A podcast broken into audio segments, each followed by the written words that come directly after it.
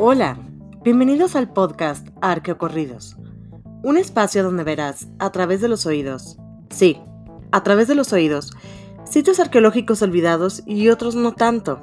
Registrarás anécdotas históricas como material para rellenar los silencios en tus reuniones. Y finalmente, tal vez aprenderás, porque la arqueología no es paleontología. Arqueocorridos, un podcast de La Garza.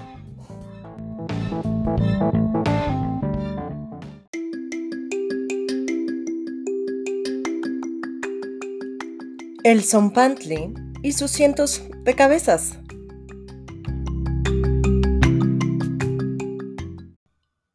Hola, ¿qué tal? Ahora sí, hace mucho tiempo no me oyen, creo. Y no es por otra cosa, pero es que en estos tiempos inciertos sí he sentido el cambio en varias realidades. ¿eh? Pues el tema de hoy podría sonar un tanto, ¿cómo decirlo? Algunas personas pensarían que es un tanto gore. ¿Y eso qué es? Se preguntarán otros. Pues es un género cinematográfico de escenas grotescamente sangrientas. Pero Igual el tema de hoy no lo es tanto, dependiendo el enfoque que se le dé, eh, creo, la verdad. Hablaré sobre el Zompantli. ¿Y qué es el Zompantli? Yo me pregunté lo mismo hace mucho tiempo, cuando pensaba que me iba a dedicar a la biología marina y resultó que no, que mi camino era la arqueología y sí, por los opuestos, pero así son las cosas. Pues el Zompantli es una pared hecha con cráneos alineados, cráneos de personas que fueron sacrificadas por un motivo en particular, dependiendo el día del calendario y la deidad, o ya durante la conquista fue usado para intimidad. Pues también llegaron a, colocar cabezas de caballos, ¡ouch! Pero no te asustes, esto fue hace mucho tiempo en tiempos prehispánicos dentro de la cultura mexica. Hoy en día ya no está permitido hacer estos muros por cuestiones de los derechos humanos y los derechos de los animales. O sea, ten calma, creo.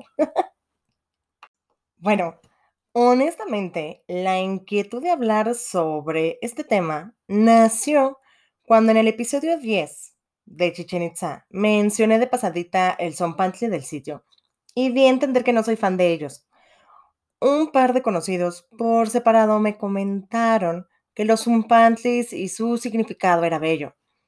Bueno, igual querían decir interesante. Y yo por dentro seguía con mis pensamientos de confort, donde retengo lo básico de básicos. Ritos, sacrificios, sangre, degollados, desollados, al muro y a la ofrenda. Pero estos pensamientos se fueron diluyendo en una discusión con ellos o en una plática casual con con ellos. Y mm, pues con la idea de tratar de comprender realmente este tema, ir más allá de lo que me explicaron alguna vez en una clase hace mucho tiempo. La palabra zompantli viene de la lengua náhuatl, que quiere decir andamio de cráneos, hileras de cabeza o plataformas de calaveras.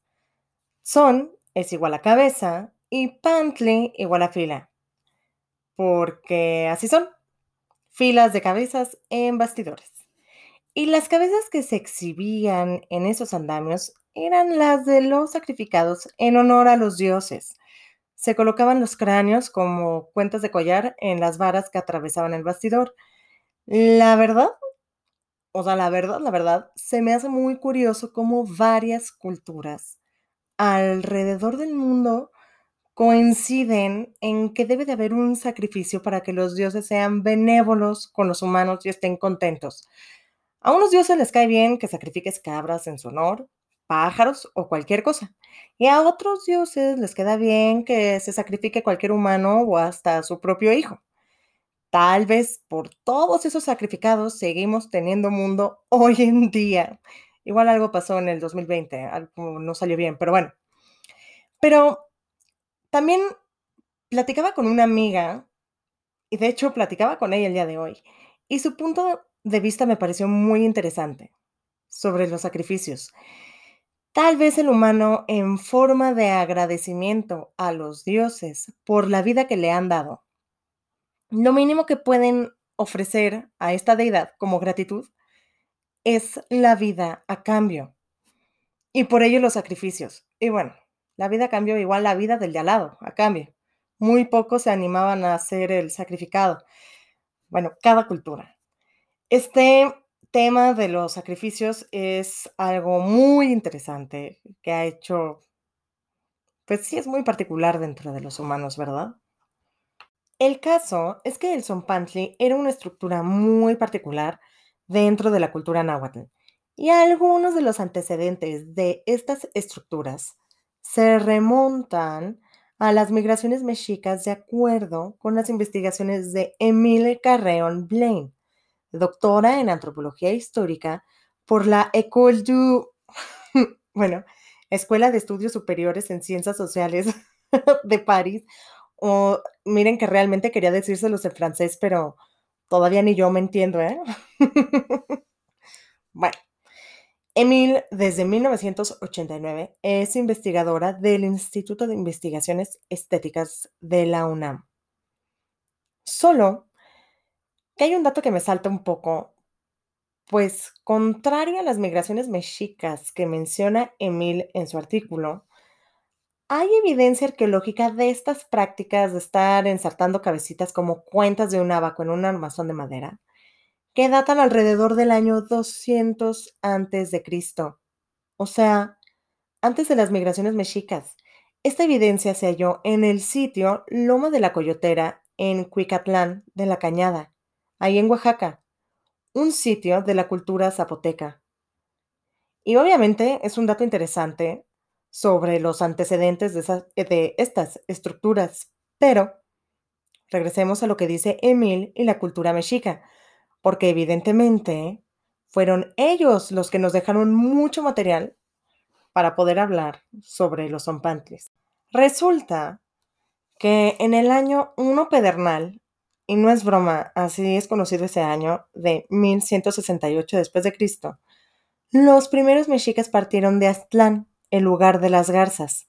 Nadie sabe exactamente dónde se encuentra este lugar. Algunos llegaron a pensar que estaba como por Durango, Zacatecas, Nayarit y así.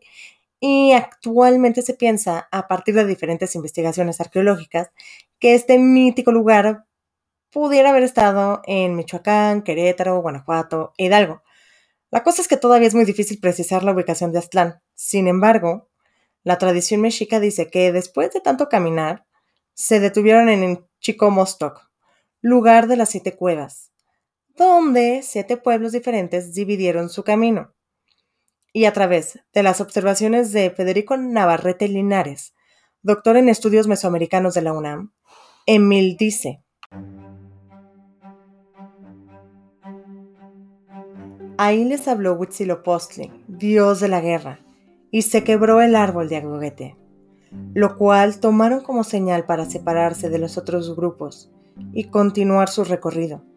Más adelante, la captura y el sacrificio por extracción del corazón de los Mimexcoa, guerreros legendarios de la región septentrional, marcó otro momento importante en el viaje emprendido por los aztecas calificado como el primer sacrificio humano efectuado por este pueblo. Dio lugar a que Huitzilopochtli entonces les asignara el nombre de mexicas a sus seguidores.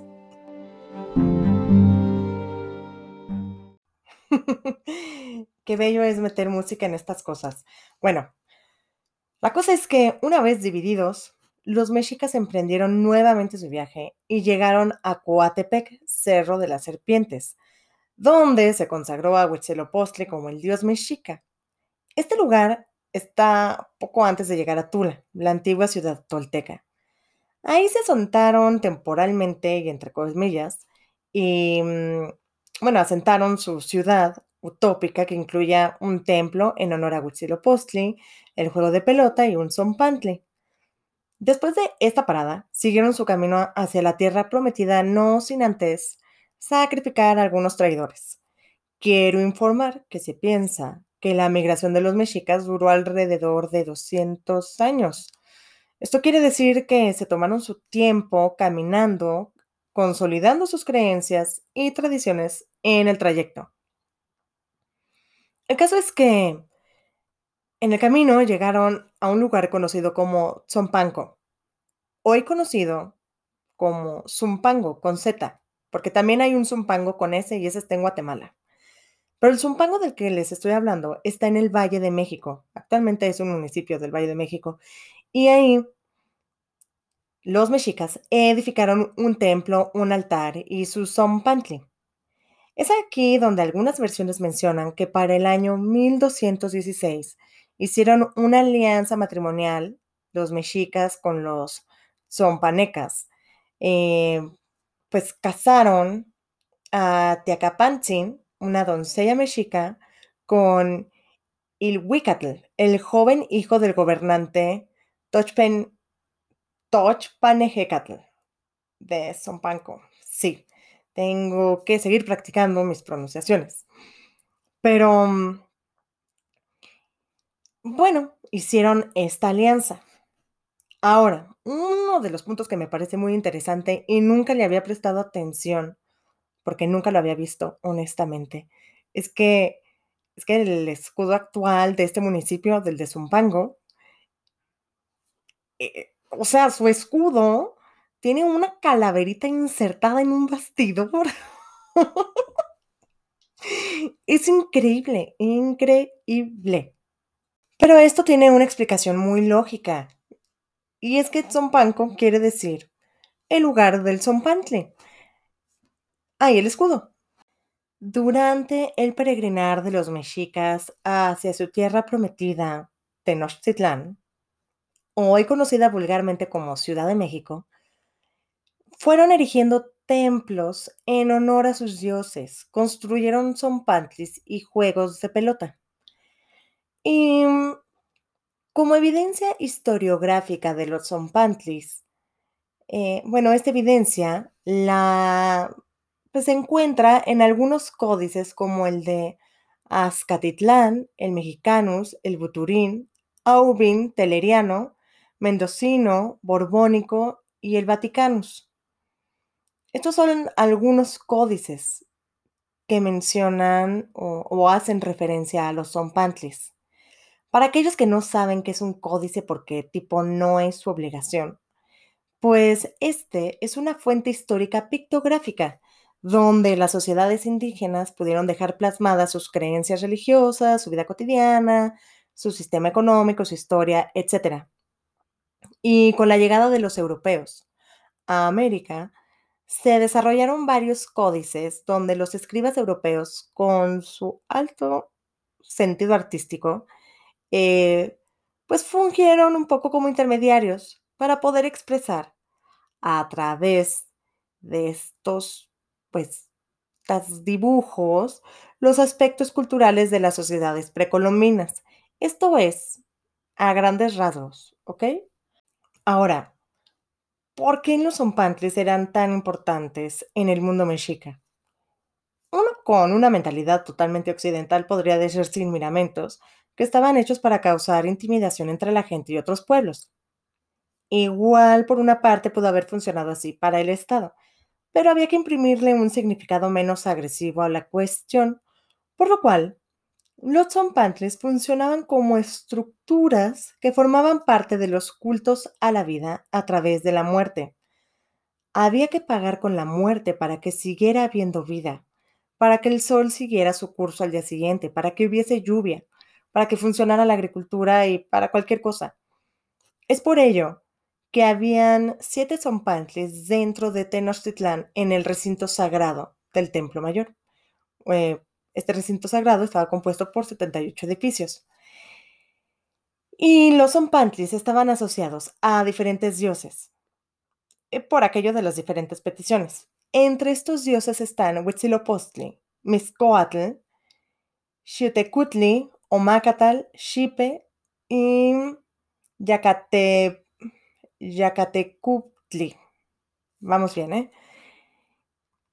Y estos siete zompantlis fueron mencionados por el misionero franciscano Bernardino de Sagún a través de sus informantes. De los siete zompantles, el primero que les voy a mencionar es el Mixcoapan, en honor al dios Mixcoatl, la serpiente de la nube, el cual está asociado con la Vía Láctea. De hecho, este es uno de los dioses que estuvo desde el inicio del universo y, pues sí, está relacionado con la cultura tolteca, quienes pensaban que era el padre de Quetzalcoatl. La cosa es que este dios también lo relacionan con las estrellas, la tempestad y la cacería.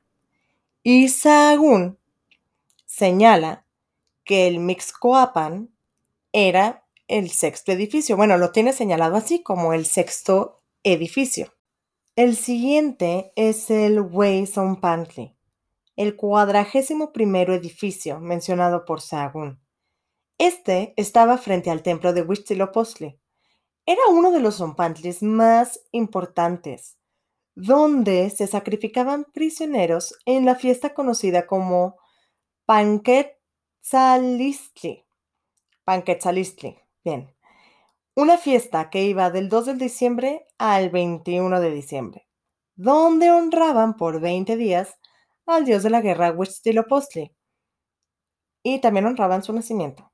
Era una de las celebraciones del solsticio de invierno donde se indicaba la vuelta al sol y el renacimiento de Huitzilopochtli, convertido en niñito sol. Como que me suena particular, digo raro. Algo así como que su celebración era navideña. Y ay, no lo puedo evitar, pero tal vez los villancicos decían algo así como cabeza sobre cabeza y sobre cabeza una. Asómate a la escalera y verás a lo... ¡Qué oso de verdad! No, espero no haber agraviado a nadie. Igual los muy ortodoxos en la materia querrían poner mi cabeza en un son pantry después de escuchar esto. Perdón. Bueno, que quede claro que gracias a este Zompantli hubo un sol naciente y con ello esperanza para la humanidad. Luego tenemos el Zompantli, conocido como el décimo octavo edificio. También está el Cuauchicalco, eh, que era el vigésimo quinto edificio, de acuerdo con Sagún. Tenemos otro Zompantli, conocido como el trigésimo tercer edificio. Y también está el Yopico Zompantli. Perdón, yo pico. Son Pantli con toda la seriedad que esto implica. Este era el quincuagésimo quinto edificio. Y las cabecitas que terminaban en este Son Pantli formaban parte de las celebraciones de la fiesta Tlajaxipe Hualitzli. Tlajaxipe Hualitzli. Una celebración dedicada al dios Xipetotec el dios de la regeneración del maíz y la guerra. Este dios es conocido como el dios desollado, pues dicen que su piel la ofrecía como alimento para la humanidad y de esta forma hacía germinar al maíz. Qué bonito, ¿no? Quitarse la piel suena tan interesante. Entonces imagínense cómo eran los sacrificios en esta festividad si el dios Xipetotec, pues, ofrece su piel para como alimento. Este, pues obviamente sobra describir una parte del proceso de este sacrificio. Ay, qué horror. Ya hasta se me traban las ideas de imaginarlo. Bueno, sigamos. Tenemos el Zompantli, o bueno, otro Zompantli mencionado por Sagún como el 56 edificio, dedicado para las festividades de Yacatecuctli, dios de los mercaderes y los viajeros. Estas celebraciones se llevaban a cabo en las fiestas de Xocotluetzi, una celebración de 20 días que iba del 24 de agosto al 12 de septiembre, donde se dice que esta fiesta era dedicada a las frutas que da la naturaleza que son, metafóricamente hablando, la dulce muerte de una flor. Cada festividad tenía sacrificios particulares, dentro de los cuales parte del ritual era decapitar al sacrificado, darle un tratamiento a la cabeza para que fuera calavera y ponerlo en el muro. Los zompantlis estaban hechos para... Mm, estaban hechos siguiendo un proceso ritual con un fuerte significado que integraba a la sociedad. De hecho, la antropóloga Yorotl González Torres de la UNAM comenta que los rituales y las ofrendas a los dioses estaban muy bien planeadas, siguiendo el calendario solar, el cual correspondía a su ciclo agrícola. 18 meses de 20 días y 5 días inútiles. Increíble. Y con esto, la verdad, no te querías equivocar de día o de Dios durante el sacrificio porque pues tal vez tu milpa no iba a dar productos por castigo divino y por no haber sabido leer el calendario y tal vez también por eso no iba a haber sol al día siguiente. Entonces, para que no hubiera problema de calendario, los sacerdotes manejaban la agenda y ya, la población descansaba. sí, dicen. Ahora, jugando un poco con la imaginación, quiero presentar dos perspectivas diferentes sobre un mismo momento y lugar.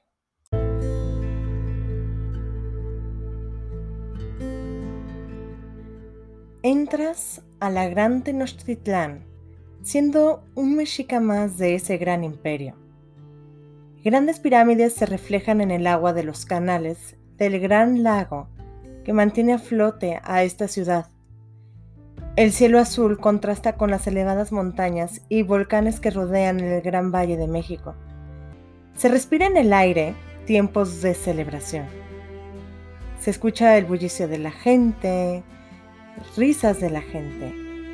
Es el año 1512 y sigues caminando hacia el área del recinto sagrado.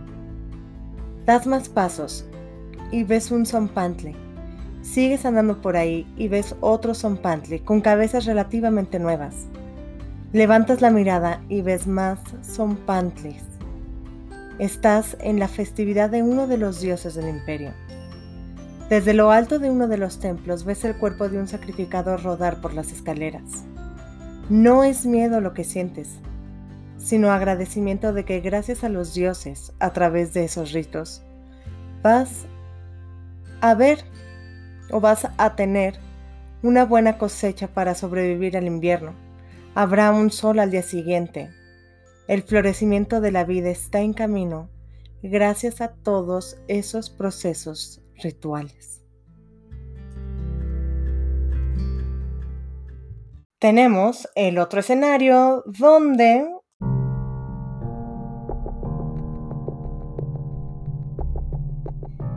entras a la gran Tenochtitlán, siendo tú mismo el del siglo XXI porque pues por alguna razón pudiste viajar en el tiempo.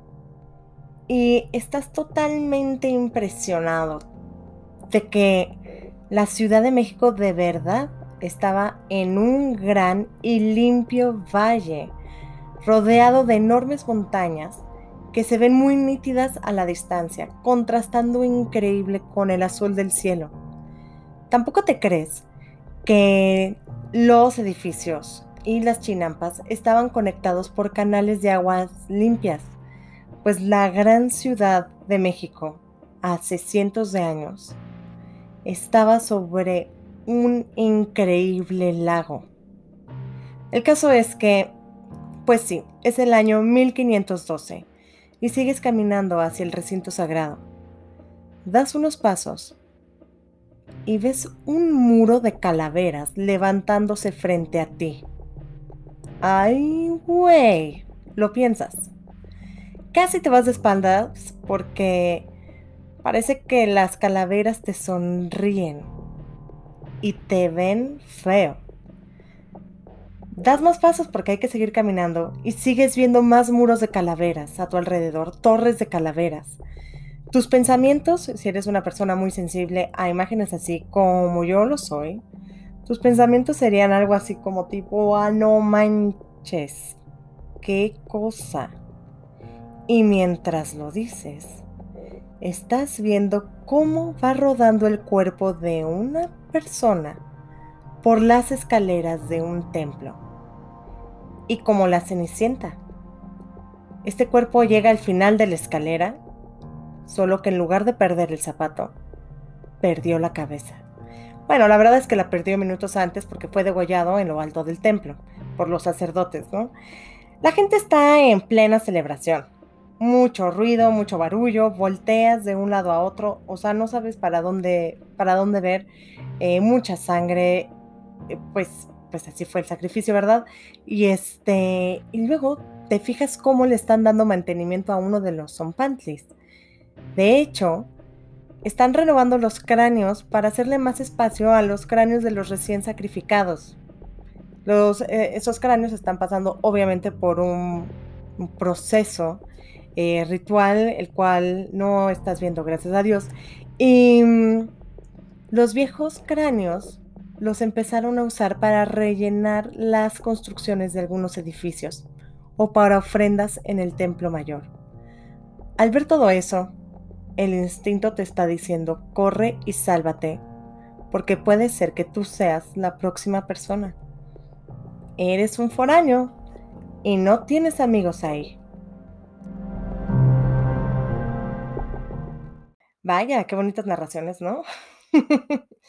bueno, estas dos perspectivas son muy interesantes porque habla de cómo un mismo elemento y un evento puede ser visto como algo alentador, el florecimiento de vida o algo perturbador. Todo depende de la cosmovisión que acompaña al observante. Ahora, había diferentes tipos de sacrificios, los cuales no mencionaré porque acabo de comer. La cosa es que es muy interesante cómo el significado del Zompantli cambió de ser un objeto para la ofrenda a los dioses eh, a ser un objeto para atemorizar y amedrentar a los españoles. Durante la conquista, los españoles entraron a Tenochtitlán y vieron las cabezas de sus compañeritos suspendidas en los zompantles, como lo menciona el Códice Florentino. Y uno de los puntos más interesantes es que las víctimas no recibieron un tratamiento ritual. Los colocaron así tal cual, del cuello al bastidor. De alguna manera, mientras seas nadie y nadie sepa quién eres, usamos para los rituales de nuestros dioses. Y si dejamos que se sepa quién eres, entonces es para advertir y asustar a los otros que reconocen a sus compañeros. Este estudio de cómo se modificó el significado del zompantli después de la conquista está muy interesante. Hay un artículo sobre ello eh, escrito por la doctora Emilka Reon Blaine llamado Zompantli, Orca y Picota, Sacrificio o Pena Capital. Se los recomiendo. Bueno, pues estos son algunos eh, sitios arqueológicos donde se han registrado zompantlis. Eh, tenemos Chichen Itza, ahí en el estado de Yucatán, aquí en México. Eh, fue para el año 1927 que el arqueólogo José Erosa Peniche había excavado una plataforma rectangular con forma de T, sobre la cual posiblemente se había erigido el bastidor con sus respectivos cráneos. Este basamento está dentro de la explanada de Chichen Itza, cerca del juego de pelota, y fue datado para alrededor del año 1200 después de Cristo. La ornamentación de este basamento son altos relieves donde se representaron guerreros armados con un atlatl en una de las manos. Ah, también tenían la cabeza de un decapitado y también habían unas águilas ahí devorando corazones. Eh, como lo mencioné anteriormente en otro episodio, Chichen Itza tenía ya la influencia de las culturas del altiplano central para este tiempo. Luego tenemos el sitio Tlatelolco, en la Ciudad de México, donde se identificó una plataforma rectangular con su escalinata de acceso. La alfarda sur estaba decorada con un glifo que representaba una mano humana y fue para el año 1963 que se hallaron entre 165 y 170 cráneos con las características eh, bueno, pues con las muy comunes perforaciones por las cuales los había atravesado una varilla de madera. Eh, tenemos, bueno, Templo Mayor, en la Ciudad de México. Fue durante las excavaciones del programa de arqueología urbana de Lina que se anunció el descubrimiento del Wey Zompantli, o lo que es lo mismo, el Gran Zompantli de Templo Mayor. Esto fue en el año 2017. Fue un hallazgo ubicado en la calle de Guatemala número 24, en el centro histórico de la Ciudad de México. Y fue el descubrimiento de una plataforma donde se levantó el Zompantli y donde, pues, donde iban a parar los cráneos de los sacrificados del Templo Mayor o también los del juego de pelota. Para saber más sobre este hallazgo, lean los trabajos de los arqueólogos Eduardo Matos Moctezuma, Raúl Barrera Rodríguez y Lorena Vázquez Ballín. También está el Zompantli de Tula, Hidalgo. Em, pues durante los trabajos arqueológicos de Eduardo Matos se descubrió en 1970, en el lado este del juego de pelota de Tula, una plataforma alargada similar a la que se había hallado en Chichen Itza, con su escalinata y todo el rollo. También se halló uno en Uxmal, ahí en Yucatán, y bueno, el que ya les había dicho desde el principio, el de Cañada de Cuicatlán, ahí ubicado entre el Valle de Oaxaca y el Valle de Tehuacán. Ahora, hay un punto interesante que menciona el arqueólogo Eduardo Matos en su libro Muerte a filo de la obsidiana. En él dice,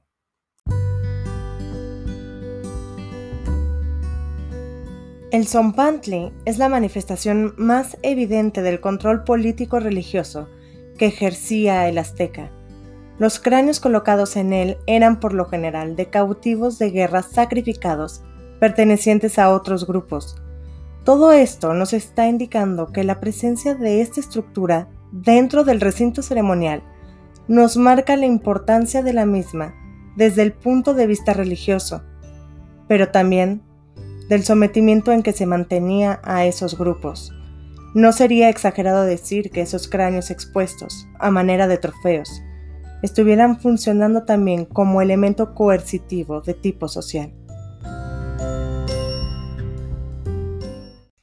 ¿Y qué es esto de los cráneos trofeo? Pues, pues los cráneos trofeo es porque de alguna manera, sabiendo que los mexicas era un pueblo hecho de guerreros, los cuales estaban condicionados a la guerra desde que nacían hasta su muerte, pues para estos guerreros era importante capturar prisioneros.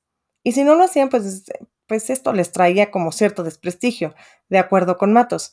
Es por ello que la exposición de los cráneos trofeos que traían los guerreros era un básico, y el Zompantli era el mejor medio para ello. Definitivamente el Zompantli era un elemento muy importante entre los mexicas, y este elemento relacionado con la vida a través de la muerte mantenía a la población ocupada. Guerreros, prisioneros, sacerdotes, agricultores, mercaderes, todos estaban ocupados. Para que los dioses estuvieran contentos, y les estuvieran proveyendo de un sol al día siguiente, maíz para la temporada de cosecha, y también los zompantlis ayudaban para que el Estado mantuviera un control político religioso. Pero hay algo que me llamó mucho la atención. Dentro de la cultura náhuatl hubo muchas manifestaciones relacionadas con la muerte, incluida la poesía. Y alguna vez leí que tal vez se trataba de una inconsciente angustia que trataban de calmar queriendo entenderla a través de diversas manifestaciones, símbolos y significados. Bueno, hasta aquí de cabezas. Si les interesa el tema, pueden leer los trabajos de los investigadores que mencioné en el episodio y otros más. Si son muy curiosos, podrían profundizar en detalles que igual me ahorré, pero bueno, se cuidan mucho, se divierten y... y ya está. Bye.